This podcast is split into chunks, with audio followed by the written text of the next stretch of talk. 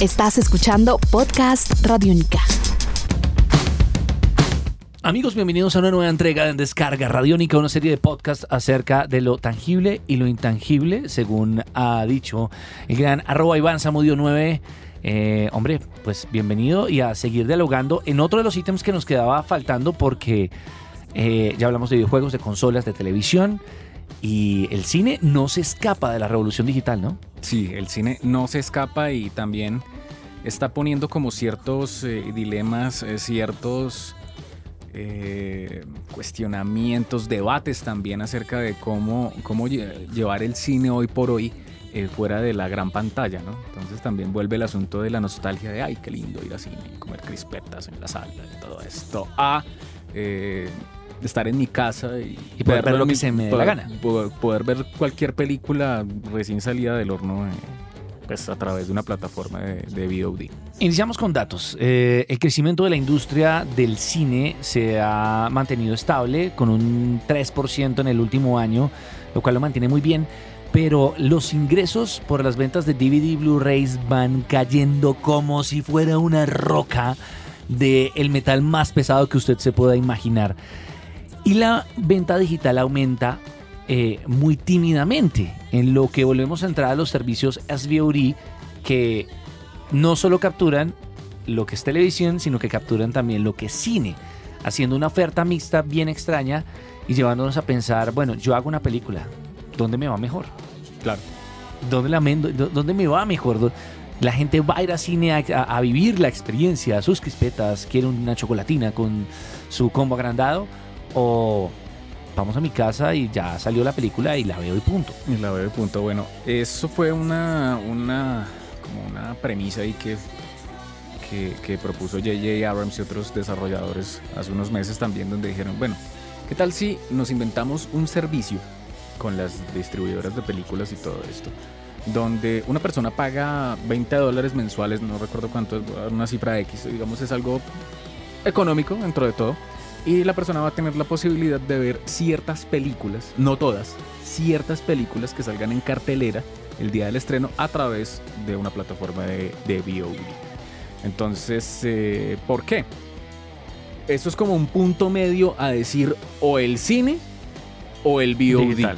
Porque hemos visto que han existido productores y actores y gente famosa como el señor Adam Sandler, que ha hecho películas espantosas para cine y le ha ido mal y ahora decide hacer películas. No sé, si, no sé si espantosas o muy buenas.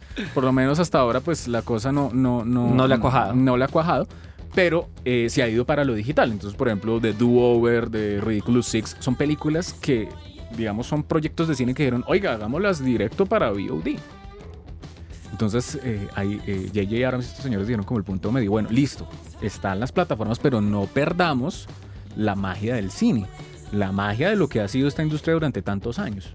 Vea, en el del, 95 al año 2016 la industria, la, industria, del cine ha tenido un promedio de 1.500.000 tickets, en Estados Unidos en ventas, llegando a su punto máximo extrañamente eh, en la época de Finding Nemo, eh, buscando a Nemo en el año 2003, para, de luego empezar para luego empezar a descender pero empezar a... Eh, pero de todas formas, lo que es el box office o las ventas, la plata, no los tickets, ha aumentado, se ha mantenido en un crecimiento estable.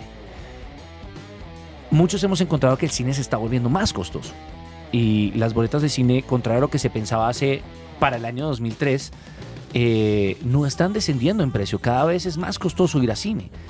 ¿Cree usted que tenga un sentido eh, o un impacto muy grande ese hecho o ese argumento dentro del crecimiento de la posibilidad de hacer una distribución digital de cine, que tal vez el marketing y la torta se están volviendo un poco inestables y hace que el cine... Es que ir a cine es caro, no es barato. Ir a cine es costoso. No es fácil ir a cine. Pero pues es que también, ¿sabe qué otra cosa entra ahí que es muy importante? El asunto de que, hombre, pues eh, eso para el caso de los Estados Unidos, que la piratería está controlada, acá en Colombia no. Acá en Colombia apenas nos están vendiendo la idea y estamos como entendiendo qué es el VOD. Sí, pero usted todavía sale a la calle, llega a una papelería a comprar una, mm, no sé, algo y, de pronto ve una, una, canastica con películas piratas ahí a, mil pesos. sí, la que está en la, en, cartelera. Es que estamos hablando, que es algo que existe. Sí, entonces pues eso, eh, aquí en Colombia la, la, ecuación es mucho más compleja.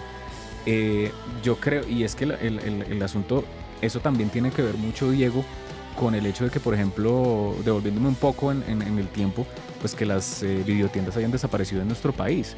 Entonces yo creo que si llegan a, existir una plataforma digital que le ofrezca a usted películas de estreno, eh, y que eso llegue a ser como una medida para combatir inclusive la piratería, eso puede llegar inclusive a cambiar completamente eso y podríamos estar ante una época, no puedo decir que ya, que va a pasar y que así como están esos esas, estructuras donde existía Blockbuster ahí abandonadas, va a pasar con las salas de cine.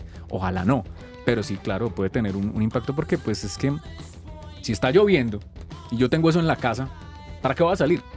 Y si puedo comer lo que yo quiera. y si, no tengo que pagar eh, eh, precios en alimentos que entendemos que en parte hay unas hay, hay, algunos sitios de unas salas de cine que usted encuentra la boleta más barata pero la comida más cara eh, pues porque de esos que viven. Claramente el streaming, o la, perdón, la distribución digital eh, está empezando a dominar, le está abriendo las posibilidades a muchísima gente. La cantidad de documentales y de películas en sondas que está comprando es muy grande.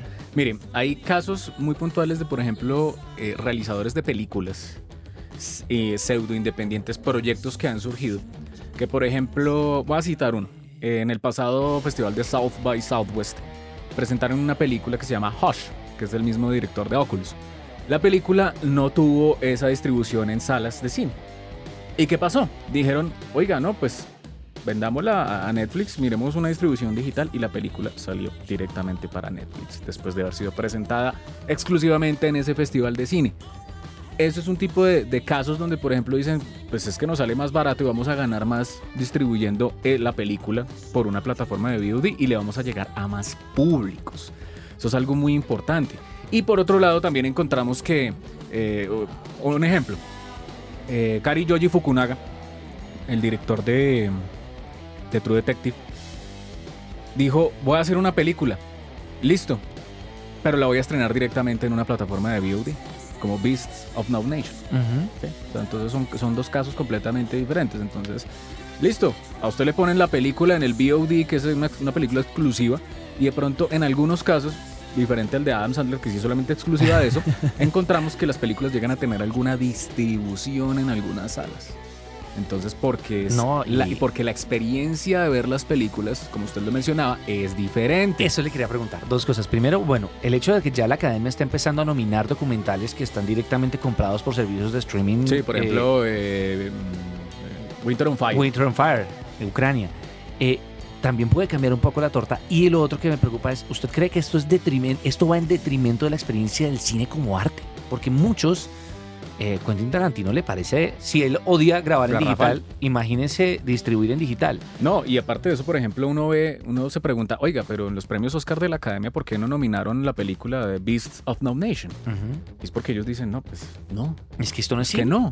Es un producto audiovisual. No, sí es cine. Lo que pasa es que estamos en un proceso, pasa lo mismo con lo que hablamos en un momento de los El cine es un formato, el cine es eh, una duración. ¿Qué es el cine? El cine es una forma artística y es tan válida que usted la pueda reproducir en su computador como lo pueda ver en una sala de cine. O sea, no hay que ser tan puristas. Yo creo que es un punto de transformación. Arroba y Es un punto de transformación importante el que estamos viviendo porque yo creo que es válido verlo en cualquier, verlo hasta en un celular. Es que es más, hasta hoy en día usted puede hacer cine. Hay festivales de cine donde usted puede hacer películas con celulares. Es verdad, cortos con celulares. Cortos con celulares. Entonces, yo digo, pues es que eh, todas las cosas en la historia han tenido sus puntos de transformación. Han tenido sus momentos de cambio. Yo creo que eso es un proceso de transformación y yo creo que no van a desaparecer completamente las salas de cine. Van a, mutar en otras cosas y van a salir otras cosas. Es lo mismo que cuando teníamos las películas en VHS y llegó el DVD. sí, es lo mismo. Entonces desapareció una, pero si usted se da cuenta, es la otra, pero con otro color mejorado y listo. Pero sigue, es como un proceso. Esa es compleja. Esa es compleja. Recuerden que pueden dejar sus comentarios, participar con el numeral en descarga, no, con el numeral Podcast Radiónica. Recuerden que pueden participar con el numeral Podcast Radiónica, dejarnos sus comentarios y esperamos que nos cuenten muchas cosas. Un nuevo universo sonoro por recorrer. Podcast Radiónica.